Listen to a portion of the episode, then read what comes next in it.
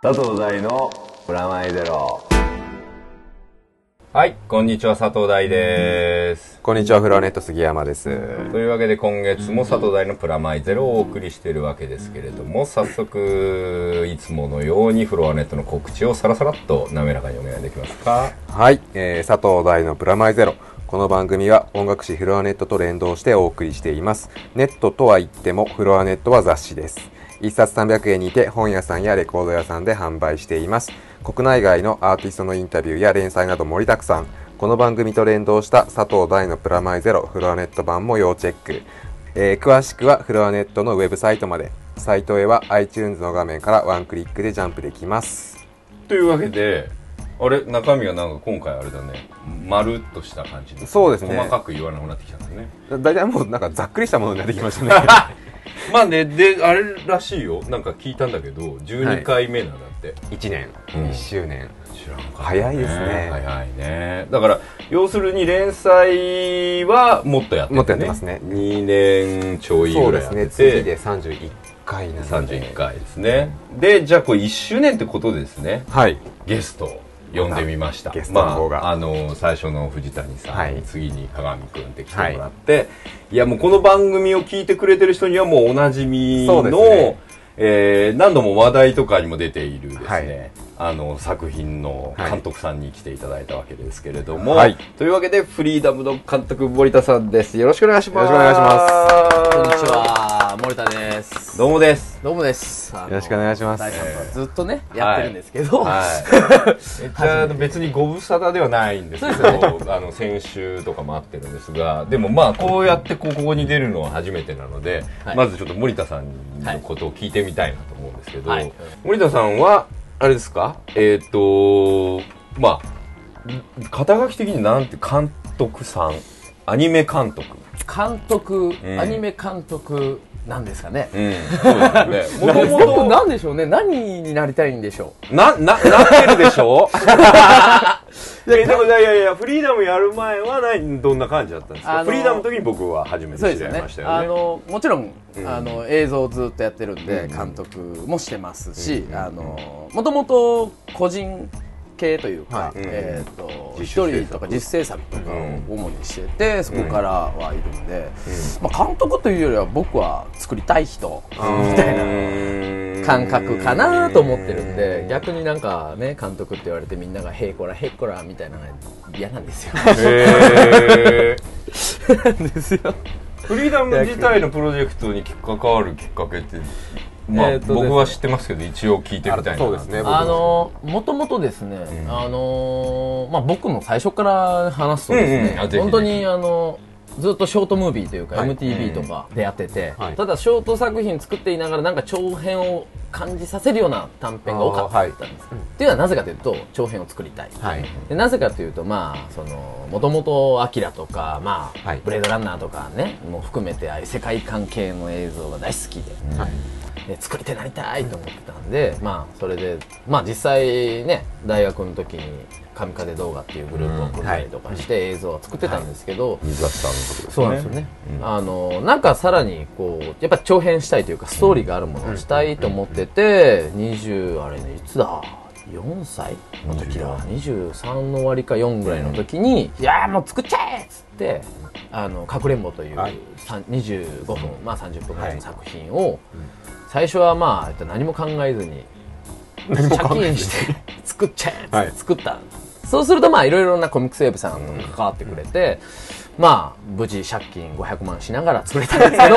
そこまで言って大丈夫なんですか？で作った後ですね、はい。やっぱ金がないわけですよ、はい。あ。借金もしてるわけで。でああちょっとまあ映像はしばらくやってるしまあ引っ越しのバイトとかしながらやってたんですけどもう無理だっつって、はい。実家に帰ってですね。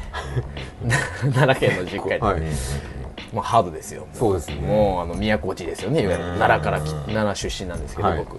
でなぜかそこでですねまあいろいろやっててまあただ自分の中でまだ作りたいっていうのがあって、次の作戦をどんどん練ってて、まあ、その時結構企画書作ってたのかな。でもうずっと持ち込みです。ね、はい。あらゆる映画会社さん。その隠れも作ったことでやっぱり結構な反響というか、はい。映画会社さんからもいろいろな声があったんで、企画書作っては持っていきはい。っていうようなことを繰り返してたんですけどやっぱなかなかねうまくいかないのはもうこの世の中ですね、でまあ今年っていうかその年はい。が終わったらまあなんか就職でもしようかなっていう時にちょうどへー。それは初めてギリですよ。聞いた。毎回運がいいんですよ。自分の中で毎回ね区切りをつけるんですよ、はい。今年まではとかあと3あーまあヶ月その気持ちはわかります。あるじゃないはいはいはいですかもうこれしかないみたいな、うんうんうんのを考えてる時に、うん。ちょうどだから12月までではい。何もなかったら、ね、やめよう。やめようっていうか、まあ、企画書っていうのも限界があるから、まあちょっと映画会社とかどっかに行くしかないなって思ってた時のちょうど12月25日ぐらいかな。電話があってうちのサンライズさんから電話があって、まあ、フリーダムの監督をしてほしいっていう話があって 3D でやりたいっていうのも含めて、まあ、僕になったらいいかなと。でそこから 3D なんですよね。あのかくれんぼも 3D だし。3D でやってるしっていうのも含めてまあやりたい。でまあその日電話かかっていて次の日ぐらいかな？もう次の日に東京行って打ち合わせをして、はい。師走に。それがもうきっかけですね。僕はちょうどねはい。その MTV であのーアンプって番組をやってて、はいでその時まあテレビ出てたわけですよね、はい。僕。あの、はい。どうも佐藤大ですみたいな感じで、でそれのアンプのはい。終わった後とか収録とか撮るじゃないですか、はい。それのアイキャッチがはい。MTV みたいなのあるじゃないですか、はい。その中で一つすごい印象的なこうのがあって、はい。自分で覚えてて、はい。3D のなんかこう歌舞伎みたいなやつが、うん。そのはいブレードランナーみたいなはい。場所みたいな、ん。まあ京都がブレードランナーになっちゃったみたいな 場所みたいなところに和風ブレードランナー。そうそうそうう。んでちょんとかなって歌舞伎みたいなので、こう伊達男って出るやつをすごい覚えてて、これかっこいいっすねみたいな話とかも当時してたこと覚えてたんですけど、それをこの間たまたま2人でダラスに行って、はい。それぞれのパネルがあるんで一人一人ネタを仕込んでプロフィールみたいなのやるじゃないですか、僕こんなんやってたんですよってパッて見せてもらったその MTV のアイキャッチが それじゃーみたいな。実はまあ昔からだから作品を見てた見てた上に意識もしててでその番組に俺も出てたみたいそうね。縁があなったんですね。そう。えーちょうど僕が大学生の時に作ってるのはい。うん。大学の時に MTV のまあその時バイブステーション ID コンテスト、はい。まあ、MTV のステーション ID はい。コンテストに募集して、うん。まあやってもらった作品はい。の一つだったんですけど、結構長い間かかってましたよねそうそうあれ。あれ。あれね。結構長い間流してもらって。アンプの中のそうそうアンプだけじゃなくて全体 MTV 全体で流れてんだけどアンプの時はなんか知らんけど多分テイストがはい近い。近いんで多分それがいつも来てたんだと思うんですけど。で僕らがあったのはそのちょうど森田さんが入ってその次なんですけど、はい。その時はもうねあのーまあいろいろなメディアでも言ってるんで全然言って平気な話なんですけど最初は降りるっていう話をしてて、で降りるっていう話をしに行こうと思った日があって、で、まあ、お降りるっていうことを言うためにはどこが良くないかっていうことを、まあ、そうですね。自分にとってどこがダメなの、はい。できないのかみたいな話を説明するじゃないですか、はい。それ説明してたわけですよ、はい。そしたらまあまあ電通の方とかいて、横にすごいなんか若造がこう一人はいなんか僕の言ってる話をうなずいたりニヤニヤしたりしながら 雑談してるんですよ。はい。あのタンクローリーの後ろの鏡面の描写にするのどうしたのみたいな。ずーっと全然俺がまっすごい真剣にこれはできないと思うみたいな感じのことを言ってる横で そういうのをしてて。でまあそういうひとしきり終わって、まあタバコを吸えそこ吸えない場所だったんで、タバコ吸いに行こうと思ってタバコをこう休憩の時吸ってたら、このさっきニヤニヤしてた若造が来て「監督です」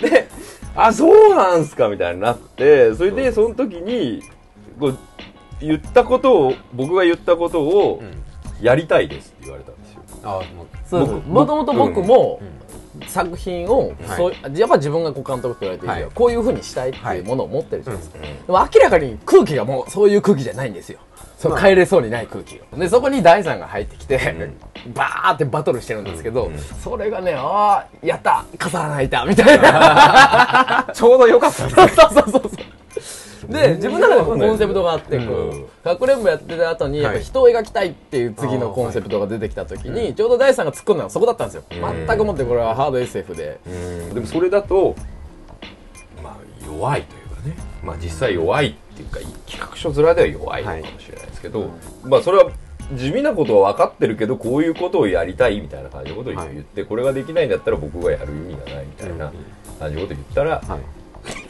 やりたいです。やりたいですって。実は賛成者がそう。そう。でしかも僕この人に賛成されてもなっていうような人かなと思ってたら 監督ですって言われてその時に握手しながら「降りないんですか?」って聞いて降りない最後まで降りないんだったら僕付き合いますけど、あのそれ二人で約束しましょうっていう話をした。んですそこでちぎりが。そうバタバタ降りてったりしてる人とかもちょっとねね。あったんですよね。あの頃に。やっぱ企画がでかい。企画がでかいんで。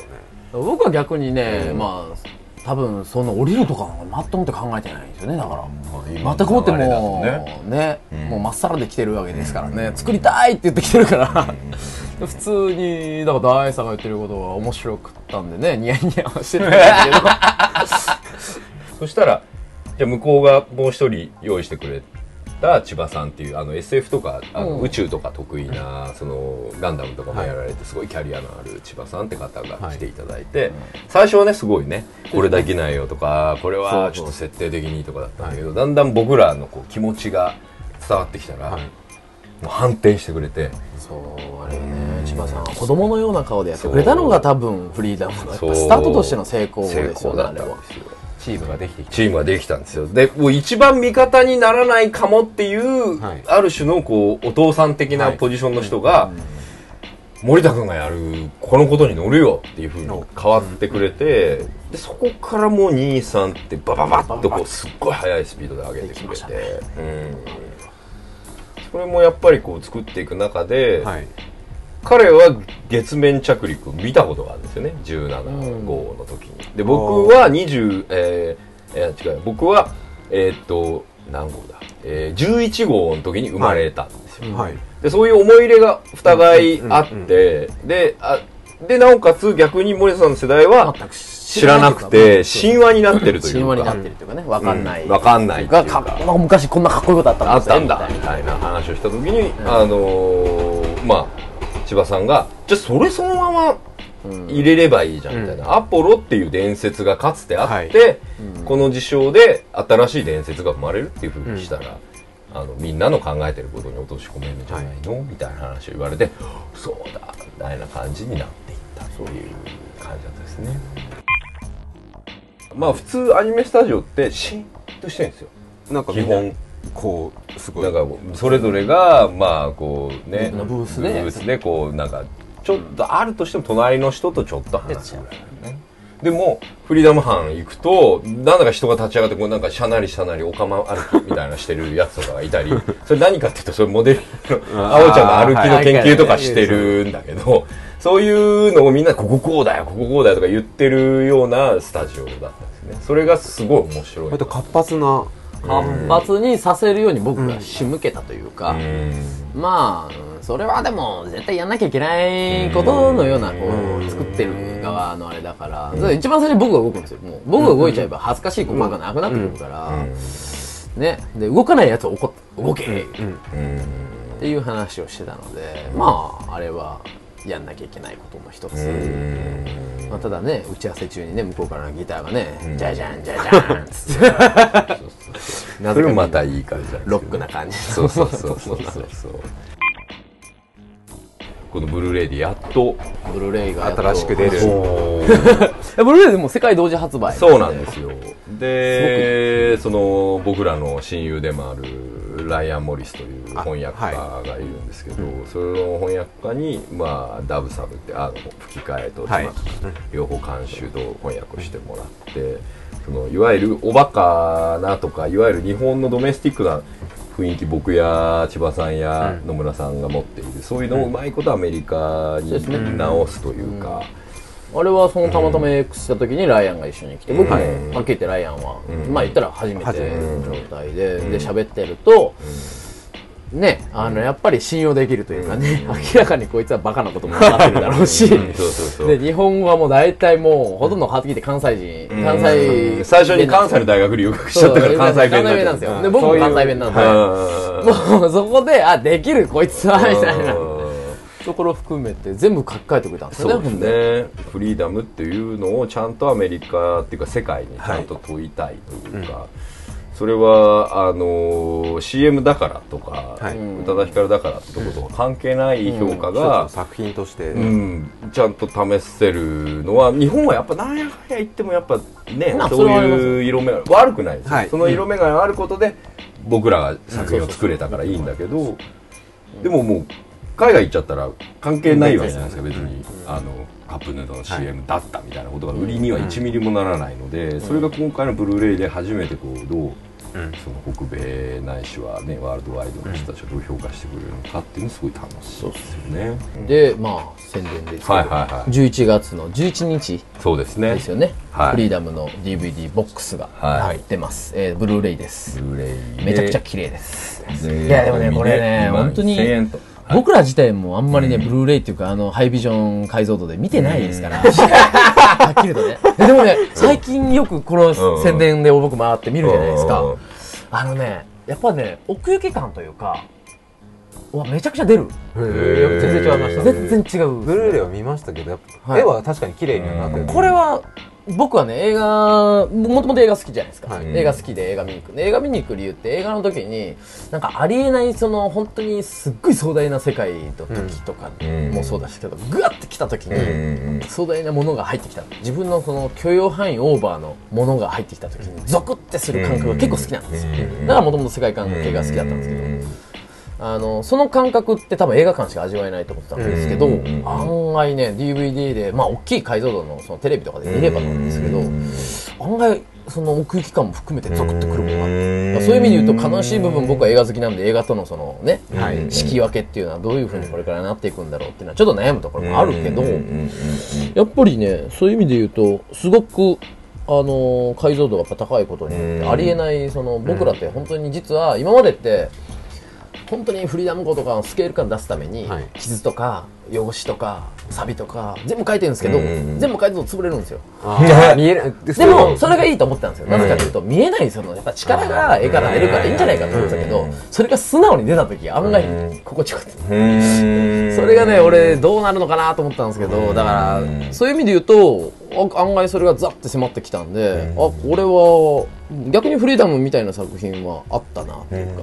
であれですよね。その今回にしか収録されない意味で言うと、あの書き下ろしのコミックが漫画が。これがねまたねこれいいですよ。飛ばしてる漫画が。もう全くいや世界観としては一緒で。えーとこれ書いてるのが、ゼロみたいなそのさんっていう方で、で、もともと漫画家なんですよ。はい。フリーダム最初きっかけ始まった時に、漫画家を、その、どんどん入れていこうっていう話を僕がして、はいで、その3っていうのがその、うちの最初に、一番最初に入ってきてくれて、たまたまうちのスタジオに遊びに来ちゃって、来ちゃって。なら俺がそのまま設定書いてくんないっつってその日に書かしちゃって。宇宙服ですよ。あー一番最初の宇宙服あのへー。清掃用の宇宙服オレンジの、うんうんあれはそのさんがたまたま友達がいて 遊びに来たんですよ。スタジオちょっと見たいと、まあ漫画だけじゃなくてそういうのも興味あるからつって来たら僕が「ちょっとそれさ書きません?」っつってその場で。その場で書いてもらって っていうあのレイアウトをしかも書いてない。うんレイアウトなんてルールもあるはずなのにその場にレイアウトあこれやればいいんですよって。書いてもらった人なんですけどだからそこからずっとフリーダムにかかってる人、ですごくね殿さんは一番フリーダムをそういう意味で分かってる人、フリーダムの一番要は一番最初の話、うん。ゼロより前。前。ゼロにうんプレビジよりも前、うん。だこれ DVD のボックスはプレビジも入ってるから逆に漫画読んでうん見てもらってもいいし見てもらってから漫画読んでも楽しいかもしれないもうほぼあの僕ノーチェックであの ノーチェックで。あの もうそのさんの世界観で。もう僕実はそのさんの漫画普通に普段ファンで、ガンダムエースでねはい。ジムあの連邦のグレン隊っていう漫画があるんですけどそれを書かれてもいてもうね本当にあとボトムズの漫画も書いてて。本当にサンライズそうサンライズっ子で。しかもサンライズっ子にありながらそものすごいなぜかサンライズにないヤンキーカラーをガンダムとかに入れ始める。いいですね。すごいかっちょいいジムとかが出てくるで最近はあのアッカイがね旅をする。アッカイが旅をする。アッカイがロードムービーをしてるみたいな。すごいとこ攻めてきますね赤いって。そう。そう。しかも陸で歩いてるアッカイもうだから何もできない。何もできないずっと歩いてるアッカイみたいなもうやめようよって言ったら歩きながらアッカイが2匹がこうやめようよもう。ぐだついてるだけっていいう。う漫画とか返して。それもうまさにフリーダムの4みたいでしょ。そう。はい、うん、あのビーズとダケルがそう。仕切りついてどうしようみたいな。そうでしかもヤンキーがいっぱい出てくるみたいなのもなんかフリーダムのあのムーンシャインみたいでしょ平とか。もう人選としては完璧なん完です璧なんですよね。しかも彼手が早いっていうね。もう週刊ペースで書いてるぐらいのうん。人です漫画家さんなんで、まあ、アニメーターさんも早い人は早いんですけど、漫画家のあの速度はすごいなと思いましたね。技術ですよね本そうですね。だから絵がバンと浮かぶんだなとは思うんですけどね、だってジムですらヤンキーっぽく見えますもんね。ねえ。なぜジムがヤンキーに見えるか知らないみたいな。当あんな 本編ではしょぼい。しょぼいやつがもうやられ役気合だとかいう中に乗ってるやつのものすごい熱量によって、ジムなんか気合い出す前にやられてるじゃそうないですかそうそうそうそう。そうそうそいつがめっちゃ毛出してるんですよそれがなんとなくストーリーとして落とし込められ落とし込んであっへてーすごい面白いんですけど。それに近い感覚がフリーダムにもあったのでそれはもう本当に本当にばそんなきっかけだったんですね。びっくりそんなきっかけですよ。本当にねたまたま来た人。だから俺たまたまが本当にあるのはたまたま来た人たまたま書いてくれって。でもうねねね普通1点書かしたらその場でね、バイバイとかなること多いの。ずーっと結局なんだもんずーっと書いてメインで書かってもう結局巻き込まれた一人ね。です、で。初めてオリジナルエピソードを書く。みたいなそういう意味で言えばもうその際に全部お任せ。お任せ。僕らじゃあもう付き合ってくれたんだから自由に書いてっつったらスーパーヤンキー漫画に。ヤンキー漫画なんですか？そうそうそうそう完 ちょっとかっちょいいのなかっちょいケルがヤンキーなんですか？いやいやヤンキースもそのちゃんとフリーダムの世界に収まる中でだからもうちょっと前だから。だからフリーダムってそのいわゆる決められた学校を卒業して、まあ要はあそこはもう全体的に職業訓練所みたいなとこ卒業してからの話じゃないですか、ん。ちゃんとその学生中の話だかまあ卒業訓練だからハイスクールの落書きみたいな話そうそうそうちょっと熱血感そうそうそうそうそそそううそううそう別にこうなんかタバコ吸ってプーみたいな意味のヤンキーじゃなくて気合いだみたいな意味のヤンキーらなんか俺しんどいみたいな。そうそう。なんか熱量がすごいですね、そうそうそうそう。そうそうそう。いうのがついてて面白いな。それが一個のいいところ、でもう一個はまああの、うん。これ用に、ん。えっ、と確か90秒の、うん。えっ、と新作というか、うん。まあ90秒なのでそんなに内容はあれですけど、まあ、まあちょっと面白くは、もちろん若手スタッフだけでちょっと作ったものが一つ、でもう一つそれ作ってる時にまあもったいないんで、まあ、声優さんがね豪華なんですよ、90秒でね作ってるのに、みんな来た集まったんですか、もう本当にね豪華人5人あおちゃんねカズマたける全部集まったので全員集まってくれたのでちょっと一言キャラになりきって一言みたいな。僕ノータッ浪川君がだからあの完全にたけるになりきってキャラの気分で、小林早苗さんがもうあおちゃんになりきってとか森久保君がなりきってとか勝平さんがなりきってそれファンたまんないですね、そうそう。っていうのを、まあ、一言、いきなりお願いしますって。ちょっと待ってくださいって言ったらみんな考えてくれって。で、ちゃんとそれにちゃんと絵をつ絵が出てけて。で、本当は絵をつけるスケジュールないのに、もう勝手にやったから俺が。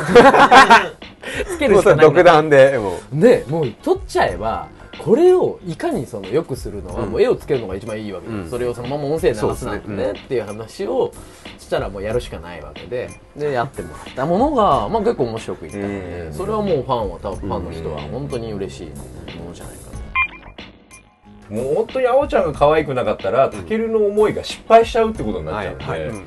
緊張感漂いましたよね。567とねね。いや僕はもう一応一生懸命可愛くそうです僕も一生懸命これが可愛いと思って本書いてるわけですけどそれがねこう7話の試写会の時にライアンが来ててでライアンは萌えに厳しい男なんですよ。ああもう審判がいるんですね。そうそうそうそうそれが「あおちゃん可愛いや」ってあ終わった時に言ってやったと思って。やった。それやったんですね。そうそうそう。そう俺ももう萌えに疎いわけでそうそうそう。逆に言うと可愛い子を描くっていうのは、まあ。難しいんですよ。いやでもまあまあでも師匠曰く可愛い子描くのは簡単だと。いやね絵では簡単だよね。だけど絵はそうでもないのに可愛いって思われるようなストーリーを作るのはすごい難しい、逆に絵もそうですもんね、うん。だから絵が実はそこまでその要は見た目で言うと、わかりますそれは。っていうんじゃなくても可愛く見えるのがそう本当に多分ね。あれマジックなんですよね。であおちゃんなんか写真で123出てる時あそんなに可愛くなかったでしょ、なんかぼちまあぼちぐらいな、まあまあ可愛いまあ可愛いけどって、うんどこまで魅力的なのかっていうカズマの妹の方が可愛かったりするじゃない、まあまそれがこう5ぐらいからもう花瓶キュッキュッとかやりだしたりこう安藤さんのもう細かいこうね細かいこう子供をこう大丈夫？とかいうこうところとかねこうどんどん可愛くなっててあ可愛いみたいになってね親心みたいですね。そうですね。女性としての多分母性本能がどんどん出てくるどんどんどんどんね出てきて。で最終的には母のようになってしまいましたけどプロジェクト全体のこれ笑える話があって。言っていいですか？ああ出る。いいですよ。出る。なんですか？なんかそこまで言われると。全然もう僕的には。何を言うか知ってるでしょもう。わかりますわかりました。打ち上げがあってですね、それはまああの監督のせいじゃなく、はい。まあ打ち上げの日にもかかわらずまあ小1時間遅刻というはい。ことになっちゃった、でも大盛り上がりをね一番最初にけしかけるのは俺だと思ったから、はね。まあショックですよね。ショックですよ、うん。畜生と思って。で遅れていくわけですよ、はい。で遅れていったら盛り上がってるんですよ、まあそれもショックですよね。俺が盛り上げてると思ってるのに盛り上がってるわけですよ、でテンションもそこまでいってないのにいきなり来るそう入ってってでこれは俺が言うべきは いいいいいやっぱり言っていや俺ねじゃあいや俺から言う俺以外じゃなうん、あの、いきなり来て、乾杯っていう、まあ普通普通ね、ここまで。乾杯っつったらそのままズバーってかぶって。で、それもまあ普通っちゃ普通じゃないですか。うわーって、わーわーあるあるっていうか、すげえな監督みたいな感じです、まあビールかけをビールかけをやったみたいな。その後ね、まあまあ普通なんでビンゴ大会があるわけですよ。なぜだか知らないけど、ビンゴ引く係をやってて、ずぶ濡れのまま。濡れのままね。それでなぜだか知らないけどみんな持ってくるじゃないですか、はい。とりあえず当たった人「はあ当たりました」っつってそしたら持ってくるじゃないですか、で持ってんじゃないですか、なんだか知らないけど一人一人監督になぜかかける会になっちゃったなんかあのいい縁起のいいお地蔵さそんうそうお地蔵さんみたいに「ありがとうザバー」みたいになってて。でそれがまたこう僕らの姫は引きが強くて、一番こう最後もうこれ最後ねっつってバンっつったら一番いい賞ですよ一番いい賞に早苗城当たったわけですよ、はい。そしたらもう早苗城ずっずっずって来て何も言わずに腰に手を当てズバーってかけたんですその時の俺のスタイルが正座で上着脱いでで、もう半分裸状態でで正座で謝り近い状態で こうかけられていくうん。どんだけド M なんですか俺らなんか違う何かを見たような感じになってるどんなプレイですかっていう話ですよね。っていうね。そんなこう楽しい打ち上げがあったりで、こうみんながこう監督をどんだけ愛しているのかっていうことなんだけど、普通かけないよね。確かに俺はかけかけろっつったんですけどうん。ね。もう来る人全員ですよ。もうあれですもんね。暗黙の横でかけなきまあゃいけない、そうそうそうそう。でさすがにね主演女優だから、はいそういうのないかなと思ってたらもうダンザンって迷いなくドン本当にね腰手当ててこう男 男気ありますね。なある。男前さすが青っていう青ちゃんだなと思って。いや青ちゃんを早苗ちゃんがやってて正解だったなって思った。り最後の最後最後の最後に気がついた。そんなことありましたね。ね。まあ本当にこうそういう意味で雰囲気をこうね。いろんな意味でだからなんでフリーダムがまあ見てくれた人にはこういうフィルムになったかが今日こう、うん森田さんと話すことで。でも想像以上でしたけどね。いやでもねここでもう想像以上のこともいっぱいあってもう NG ですよ。PP がいっぱい実はねもっとあるのよ。もっとある。これ。これ。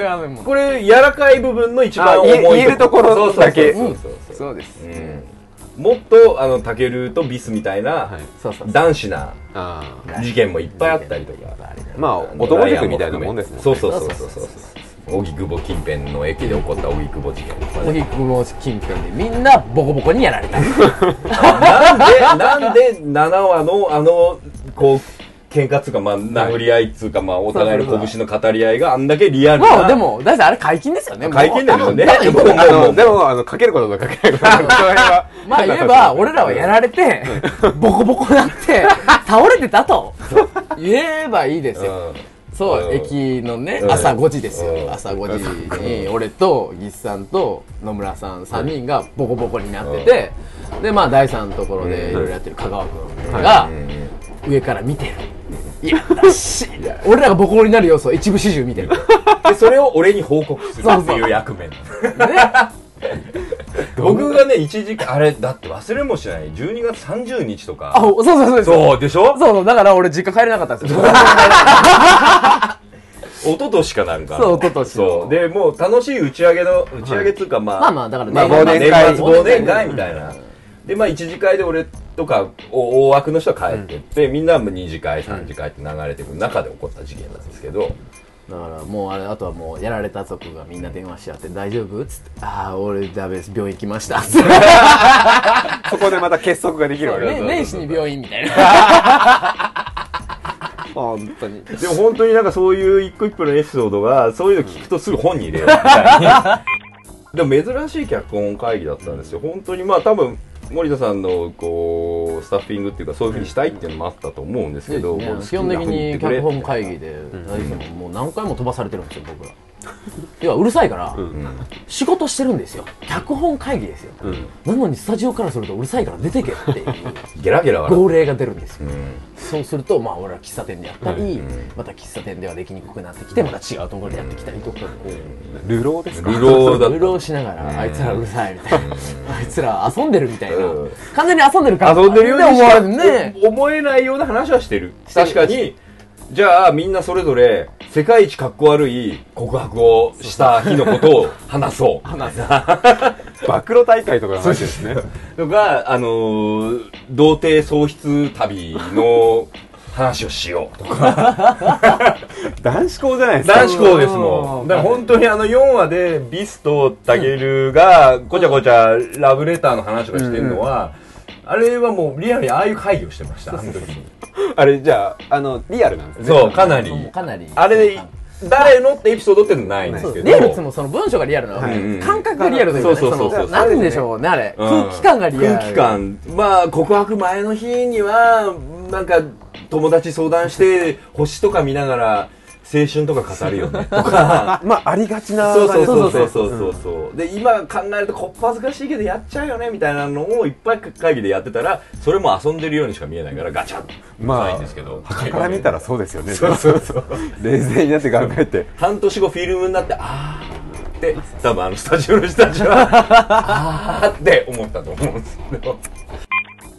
あれですか？その今いわゆる 3DCG とアニメっていうのの境界線がなくなりつつある中でも結構 3DCG には冬な雰囲気もあるじゃないですかありますね。多うん分これからもあるんじゃないですかね。う いや、でもそこはね、もう考えちゃダメというか、うんもう一から作っていくしかないうんわけじゃないですかうん。なんか自分がその全体を変えれるわけじゃないけど、まあ、作っていくことで変わっていく話だから、もうそこにしか目がいかないとこありますね。そのあまり全体気にしすぎて、じゃあこれはもう CG でとかじゃなくて、もう言ったら CG っていうのはもうジャンルはないんですよ。本当にアニメか実写しかなくて、逆にそのいや言ってるもん。ちゃんとした 3D 質感でやってもアニメはアニメじゃない。ですか、アニメか実写しかないところでじゃあそのどういう絵作りをこれから 3D を使って、なんか鉛筆を使ってに近いかな？鉛筆を使ってどういう絵作りをしていくかっていう、ね、逆に言うと 3D を使うことに利点なんてめちゃくちゃあるんですよ、はい。その後についてくるもの、ん。それは逆にアニメ業界のシステムっていうものから超えた一つにもなるし、実はそれをね今企画のやつで出してたりもするんですけどそれも含めてまあ面白くなっていくのかなと僕は思ってまあでも実際ユーザー、まあ、僕らを見る側としてはある意味もちょっと当たり前みたいなところにもなってるところがあって当たり前になってからが、うん。そうですよね。だからそこからがまたっていうところですよね、やっぱその僕らが最初にこうアップルシードとかのが見たりした時の、このあの面白さっていうのからもう一歩進んで普通になった上ではい面白さっていうのが今後問われていくだろうし、そうですね。完全にそこですね。もうそこはもう何を問われていくかって言って人っていうものを問われていくしかないから、さあそん。な中フリーダムは一つ本当に一つ一つ何ができたかなっていう気はしてるんです。ね。そうですね僕も本当素人目で見てやっぱ、うん。そうやって進化してきたものがやっぱ普通に自然にやっぱ見えたので、うんその意識せずって言ったらちょっと語弊がああ、るそうですけど、ん。ですけど意識してほしくないんですよ。うん。全然その 3D そうここがそういうの 2D とかは。が全くなく、うん。境界線とかがなく見れたのは、うん。すごい面白かったの。で、第3からもいろいろ聞いてたにもかかわらず、やっぱりあこれは 3D 作品なんだと。かそういうのではなく、アニメとして見れたのはすごい面白かいやもうねそれは僕は絶対やんなきゃいけないと思って、お客さんにとっても関係ない話だから、ね。作品が面白いけど、このキャラが好きですとか、はい。好きですですね。好きですとか、うん。本当にそういうところでしかないところを本当に見せていかない限りは見た目これ全編 3D ですじゃーんなんてもうねバカじゃねえのって思うのでね。これからそこういう作品をどんどん増やしていってやるしかない。は今日はいろいろと長々とありがとうございい。ます、ありがとうございます。来てもらってありがとうございました。はい。また、あの、新作来たり、そうですね。来た時そうですねちょっはと遊びに来てぜひぜひ。時間尺の時もうん話も伺って。思っております。いきますははい次回作の後か遠いな そんな最後にマイナスな意見いやいやいやいやいや 大丈夫ですよ。早く作れるよね早く作りましょうよ。頑張りますはい。はい。そんなわけはで、どうもありがとうございましたありがとうございました。一周年だったね。そうですねはーい。ではでは。は